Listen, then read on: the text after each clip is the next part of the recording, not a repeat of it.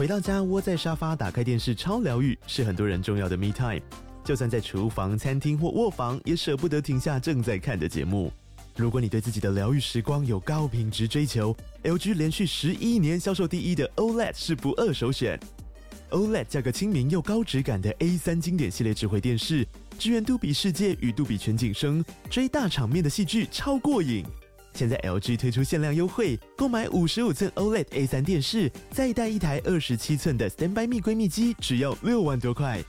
StandBy Me 闺蜜机内建 Netflix、Disney Plus 等影音平台，可以摆床边、餐桌，甚至顶楼露台，家中每处都可以成为你的专属娱乐空间。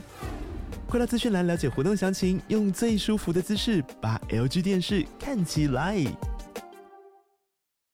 Hello，我是阅读前哨站的站长瓦基。欢迎收听下一本读什么。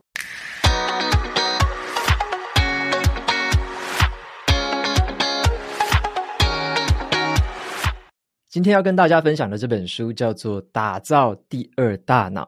现代人呢、啊，经常花很多时间去学习跟记忆，但是啊，在需要的时候，却经常遇到脑袋打结、找不到资讯的问题。这是因为我们没有建立起一个第二大脑。那这期节目呢，会跟大家介绍一下什么是第二大脑，它能够带来什么好处，还有打造第二大脑的四个关键步骤。今天的这本书有出版社的抽奖赠书活动，有兴趣参加的朋友，欢迎前往节目资讯栏参考看看。那么你花了很多时间在读书、上课，学了一堆东西，需要用到的时候却脑袋打结，想不起来吗？你有没有看了很多的网络文章跟影片，做了很多的笔记，可是在你未来真的要用的时候，却找不到他们在哪里？你正在执行的专案有太多的资料要搜集跟整理，但是每次哦都搞得手忙脚乱。为什么会有这些问题呢？因为你没有第二大脑。我为什么会想读这本书呢？因为打造第二大脑的作者，他是提亚哥·佛特。他是一位知识管理领域的专家，我长期以来都追踪他的文章，从他的身上我学到了很多关于生产力还有数位笔记工具的方法跟技巧。二零二二年底啊，听到他要出书，我真的超级兴奋哦，然后直接预购了英文版，入手之后我就一口气读完，非常好看的一本书。那大家真的很幸运，繁体中文版现在也正式推出了。作者他在这个知识管理的领域。已经深耕了十多年，他的学生呢，大多是来自专业领域的知识工作者。他提出一种称为 “Code” 的这个知识管理系统 （C-O-D-E）。那这个系统呢，能够帮助我们更好的管理自己的知识，并且打造出自己的第二大脑。这本书就是这套方法的详细使用指南。如果说啊，在二零二二年，我读过的最好的笔记工具书是卡片和笔记的话，那么在二零二三年，我可以大胆的预测哦，最好的应该就是这一本《打造第二大脑》了。那接下来呢，我就跟大家分享一些关于第二大脑可以带来的好处，以及啊如何使用 Code 的四个步骤来打造自己的第二大脑。首先，我们先来谈一下哦，第一大脑遇到了什么问题？好，第一大脑就是我们人类的大脑，这个叫做第一大脑。到底遇到了什么样的问题呢？就像是啊，我们在工作的时候，如果都是依靠第一大脑来记忆的话，我们的脑袋里面就会充满了很多那种紧张的想法哦，像是啊，今天要开好多的会议，待会要见客户，然后明天又要准备好多的报告。当我们打开电脑，看到那种四面八方的讯息等着我们去消化跟吸收，像是 email、各种软体的讯息通知，然后啊，网络文章、YouTube 影片、Podcast 的节目精华，还有太多太多的资讯。那这些资讯呢，它可能都是有价值的内容，可是我们的第一大脑没有办法接受这样子持续性的这种资讯轰炸，这导致我们会变得焦虑，无法集中注意力。关键就在于，第一大脑不是用来储存跟管理资讯的，第一大脑是用来创造跟思考的。我们必须把这个储存和管理资讯的动作交给我们的第二大脑来处理。接下来，我们谈一下第二大脑的好处是什么？为了缓解这个第一大脑处理资讯的这个压力啊，我们需要借助一些数位工具来帮助我们去储存跟管理资讯。那其中最核心的软体工具就是数位笔记软体，像是微软的 OneNote、苹果的 Notes，还有常见的像是 Notion 跟 Evernote。这些数位笔记工具呢，都能够用来跟各种的资讯进行互动，很方便我们去截取资讯、处理资讯跟储存资讯，还有你也可以用它来寻找资讯。第二大脑跟人类的大脑哦，有很明显的差异，那就是啊，第二大脑拥有这种数位工具可以带来的所有好处，像是它是很明确的，它是可控制的。可持续的，而且可以跟别人共享的这种知识管理系统，而且它也很可靠，能够储存大量的资讯，确保你在未来想要使用这些资讯的时候，可以及时又快速的找到。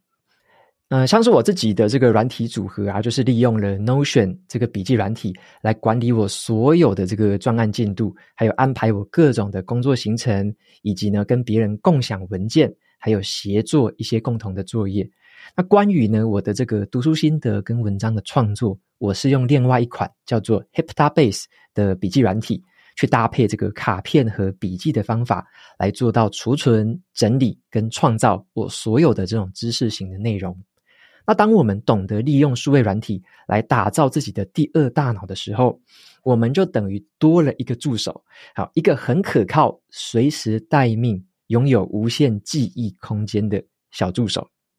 那么你一定很好奇，打造第二大脑到底该怎么做？接下来呢，跟大家分享四个步骤哦。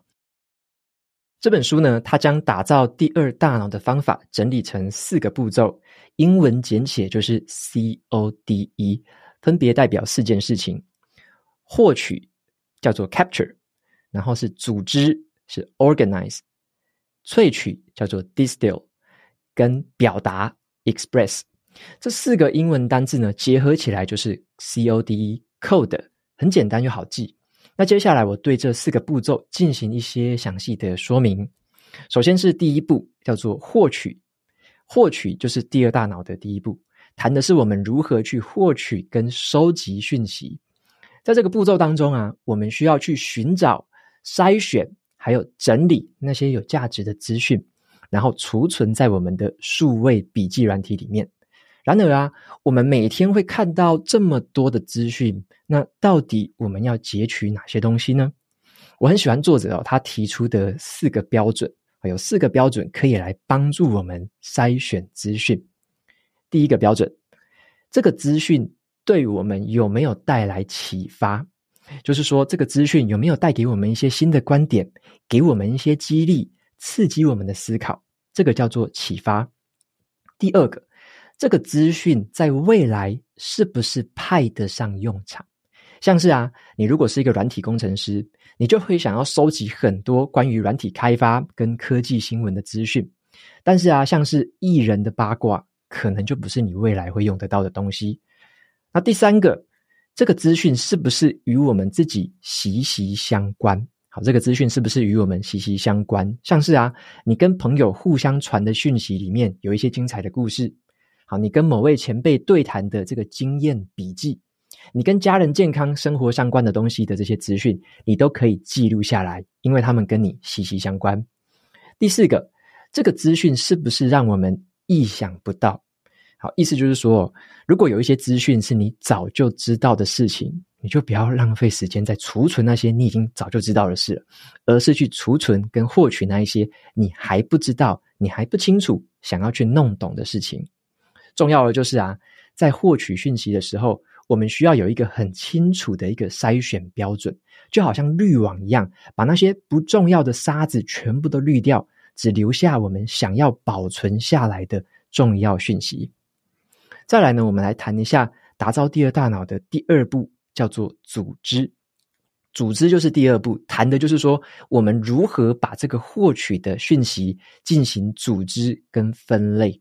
在这个步骤当中，我们需要掌握一些分类的原则，帮我们把这个讯息整合到第二大脑当中。作者他把这个资讯的这个类别呢，区分成总共有四种，分别是专案、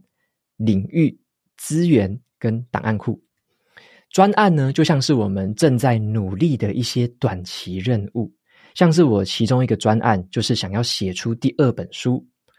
那么领域，好，领域就是我们长期负责的这些领域，像是我自己在经营部落格、拍摄说书影片，就是一个我需要长期去负责的领域。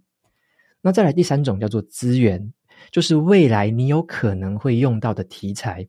像是啊，我对时间管理这种议题很有兴趣，只要跟时间管理相关的资讯都可以被归类到这个资源里面。最后一个是档案库。就是除了前面三个类别之外的东西，你都可以储存起来，备而不用。那么该如何去运用这种组织的分类方式呢？每当我们获取到一个资讯，或者是撰写一个笔记的时候，我们就可以照这个顺序来储存笔记。首先，我们想一下这一则笔记对哪一个专案最能够派上用场。再来，如果这个笔记对于每个专案都没有用的话，那它对于哪一个领域最有用呢？再来，如果它对于每一个领域都没有用，那它是属于哪一种资源呢？然后你再想，如果它都不属于任何的资源，那你就先把它放到档案库里面就可以了。作者他提醒我们哦，组织资讯的方法是以可操作性为基础，好，是以可操作性为基础，而不是以那个资讯本身的类型为基础。并且呢，你要用专案来当做你数位档案的一个主要的组织单位。这个观念就很像我之前分享过的另外一本书《防弹笔记法》里面的一个名词，叫做任务笔记。我们一直要把这个笔记存放到它可以发挥功用，让我们可以采取行动的地方，还要使它能够尽快在那个位置产生效用。再来的话，我们来介绍第三个步骤，叫做萃取。萃取是第二大脑的第三步，谈的就是说如何整理我们收集到的资讯，进一步的简化跟浓缩这些资讯，让它们变得更有价值，而且更容易去理解。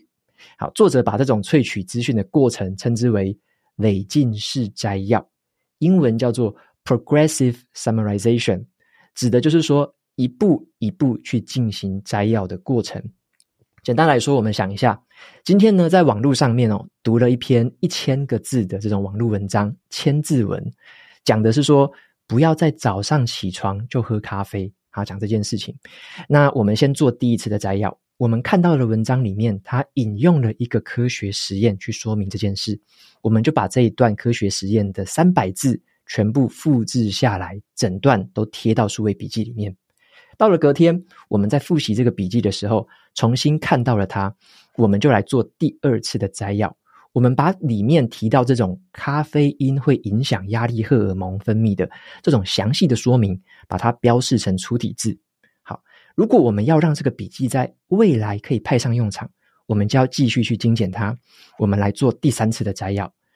这个时候呢，我们就把粗体字里面的这些科学结果啊，跟证据改写成自己看得懂的白话文，像是这样子：起床之后立刻喝咖啡会降低抗压性。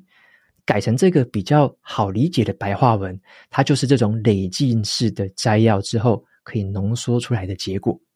那在使用这种方法的时候，他建议我们可以这么想：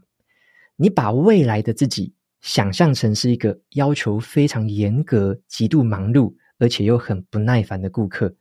他不会有时间去钻研所有的细节，要找找出那一些沧海遗珠。所以，我们要把未来的自己想象成是一个 OK，，好，他没时间，非常忙，想要一次就看重点。所以，你要想一下，你现在写笔记的时候，你是要推销给未来的自己，最好的方式就是把它浓缩成一句话或者一小段话。未来的你马上就可以看得懂，容易勾起回忆，用这种白话文的方式去呈现。那第四步呢，就是表达了。表达就是第二大脑的最后一步哦，谈的就是说如何将我们的知识和想法去表达出来，产生具体的成果，并且呢，跟别人分享，还有跟彼此交流。在这个步骤当中，我们需要用一些适当的方法来表达知识跟想法。首先呢，是从第二大脑里面。提取记忆，像是啊，当我想要跟别人分享阅读技巧的时候，我就可以在我的数位笔记里面去寻找这个关键字。好，例如阅读方法、阅读习惯、阅读速度、找这方面的关键字，然后把我找到的笔记素材全部都排列出来。接着呢，我就可以用连结的方式来连结这些笔记。像是啊，我的阅读习惯里面，你就会找到一些像是早上起床阅读，在睡觉之前阅读，在通勤的时间可以听有声书。我就把这些相关联的笔记把它连接起来，变成一个有顺序、有条列式、有上下层级的资讯。最后呢，我就可以开始创造出成果，并且表达出来。我可以把这些收集到的笔记排列好的东西，把它里面的故事跟它的研究，还有一些图表，全部都把它串联起来，用很通顺的语句写成一篇文章，或者是写成一篇 podcast 的说书讲稿。拥有第二大脑的好处，就是我们可以运用那一些已经收集过的所有素材，把它们连接起来，创造出一个全新的产出成果。作者他认为，我们在专业上面的成功和生活品质，直接仰赖着我们是否能有效的管理资讯。他认为，懂得运用 CODE 四个步骤来管理资讯的人，会有更高的几率获得。专业还有生活品质上面的成功。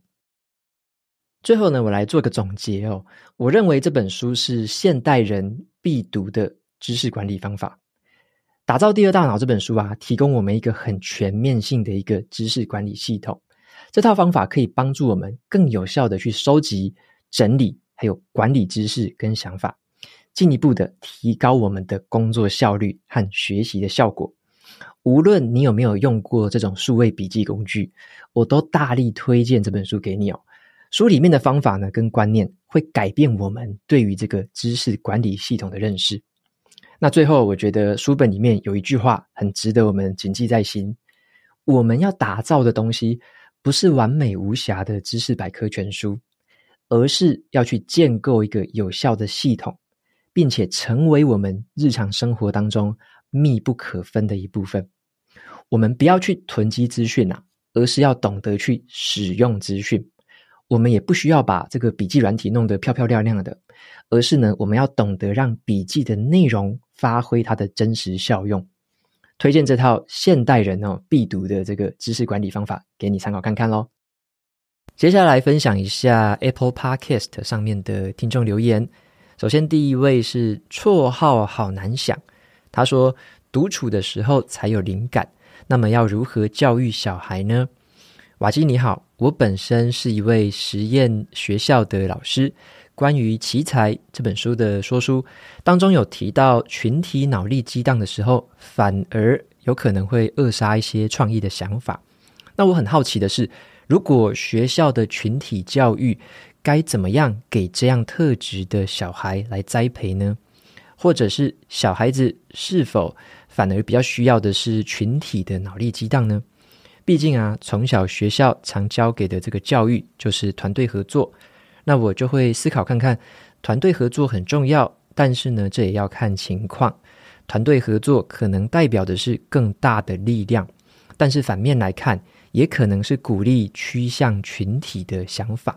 不要提出与众不同的意见。所以我很好奇瓦基的看法。感谢，OK，非常谢谢绰号好难想的这个留言跟提问。嗯，我先回答一下脑力激荡这件事情好了。有很多的研究或者是一些调查都指出哦，像是在职场上面好了，我们先来看职场上面，在职场上面啊，有些人会说，我们来开一个会议，然后就找了十个团队成员一起在这个会议说一个小时，大家开始想，然后想不出来的话，这个会议不要结束，继续开。好，这种方式呢，被证明是没有什么效用的哈，这个时候都是硬挤而已，就是硬塞硬挤，挤出一些其实没有什么价值的想法啦。那这种情况下，大家会比较从众，然后呢会被别人影响。所以你把大家一起找来，大家面对面一起脑力激荡，这个方法其实它的效果没有很好。那么比较好的是呃方法是什么呢？脑力激荡的方法其实是有一种做法是这样子的：你先跟大家就是预告一下，好说我们下个礼拜的这个时间要开一场会议，这个会议是脑力激荡会议。可是，在会议之前，请大家先针对这个主题写出三个你的想法。好，就是叫大家在会议之前先准备好他们的想法。这个时候是各自独立去思考的。这个时候呢就不会被别人影响。然后呢，在下个礼拜会议召开的时候，大家都带着他们的三个想法过来。在会议上面，你就会有很多的想法会冒出来，把这些想法全部摊开来，大家一起公开的讨论跟评断它的优胜劣败。这个时候才叫做脑力激荡。好，这个时候你就会发现不一样的效果出来了。所以，如果是讲脑力激荡的方法的话，我自己所看的一些文献呢、啊，跟我看的一些案例，还有我自己在工作上面所自己经历过的，其实是第二种方法比较好，就是会议之前先给大家独立思考，在会议的时候才一起把这些东西亮出来，然后一起思考、一起讨论，这样的成效基本上来说是最让我满意的。那么再来，你有提到的是团队合作这件事情哦。团队合作当然是很重要，人类之所以成功，团队合作是最重要的一个因素之一嘛。所以呢，我们在像是呃学校啊、工作场所啊，或任何的社群里面，其实团队合作本来就是一个很必备的一个技能。好，很少人能够说什么单打独斗啊，一个人闯天下是不太可能的。然后，那所以说在单呃在团队合作这方面的话，我认为这是一件好事情。可是呢，另外一件事情就是。我们要团队合作，可是我们不要盲从，这个就比较难一点点了哈。就是说，像可能有一些领导人很强势，好，他会说好，大家就是要团队合作，就是要全部听我的，不听我的人就是不团结。这个这种比较像是情绪勒索吧，好，就是比较像是这种或者是民粹那种感觉。所以要留意的是，让孩子可能要培养出来的是，怎么样拥有前面说的那种独立思考的能力。然后呢，又懂得在一些特定的脉络跟他认同的价值观之下，跟别人一起团队合作。所以这不是一件容易的事情哦，就是你又要会呃，又要会独立思考，又要懂得跟别人团队合作，在这个当中又不会盲从。好，所以这个这这是每一个都是一个很值得探讨或很值得学习的课题啦。那所以这是我的一些看法，就分享给你参考看看。那么再来第二位听众叫做微圈 Anita，他说第两百四十一集刚听就有明显的不同。他说听瓦基的节目快两年了，很习呃很习惯瓦基温文儒雅的嗓音。那么对着镜头说话，很明显的语言情绪不太一样，有一种转变性格的感觉哦。不过啊，尝试改变，然后调整总是好的，因为好内容不变，都会永远支持。OK，非常谢谢微圈 Anita 的这个留言。那特别跟大家说一下，两百四十一集的时候，我的提词机的速度设定的比较快一点，所以那整集我就是讲的有点赶，然后呢，还是顺畅的把它讲完了。可是整体的速度是偏快的。后来我在两百四十二集，就是有些听众跟我反映。我就稍微把它调慢了一些些，调到一个听起来稍微就是我自己听起来算是舒服的啦。然后我给我朋友听，他也说这样还 OK。所以呢，两百四十二跟之后的像今次呃这次的这个两百四十三，就是用这个比较慢一点点的这个提词机的速度。那也希望大家听听看有没有什么样的不一样。如果说有觉得可能还是太快啊，还是说反而觉得太慢之类的。都很欢迎透过留言的方式，或者在节目资讯栏找到这个连接呃联络我的方式，这样子就可以留言给我，让我知道你自己的想法跟看法，让我可以做出一些更好的调整，让大家听起来也更舒服、更容易吸收。OK，那再来是最后一位听众，他的名字叫做 Eric 邱零四二二，那他留言的内容是很感谢瓦基持续进化的实践呃示范。有哦，这集听起来有一点不一样。Podcast 版本听起来比较沉稳平静，很像朋友在促膝长谈。YT 版的，好，YouTube 版的是铿锵有力，像是在摇滚区听瓦基在台上手舞足蹈，很有画面感。两者都很好啦。那最近呢，开始把之前看过的书都再翻出来看，把听过的下一本读什么再点来听。对我而言呢，透过不同的方式的学习，再加上重复的频率，才能够有深刻的体悟，进而可以内化改变我的既有的行为模式。一路上跟着瓦基的推荐，阅读、线上教学、练习写作、输出，以及运用 Notion 去传递输出的价值，持续进化，让我感到生活的意义感。也非常感谢瓦基的示范还有实践，在成长路上的这个马拉松，感谢有你持续陪跑。OK，谢谢 Eric 这段留言。那有提到关于这个两个版本的确不一样啦。以前录 Podcast 就是盯着我的荧幕，然后呢，就是有点像在看文章这样子，跟大家转成白话文讲。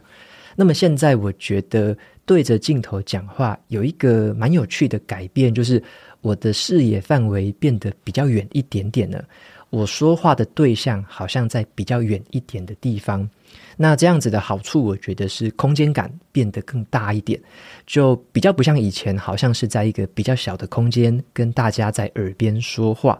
所以呢，现在我自己感受到的不同是在这个地方。那我自己在录制这个节目的时候，我觉得对着镜头反而更顺畅，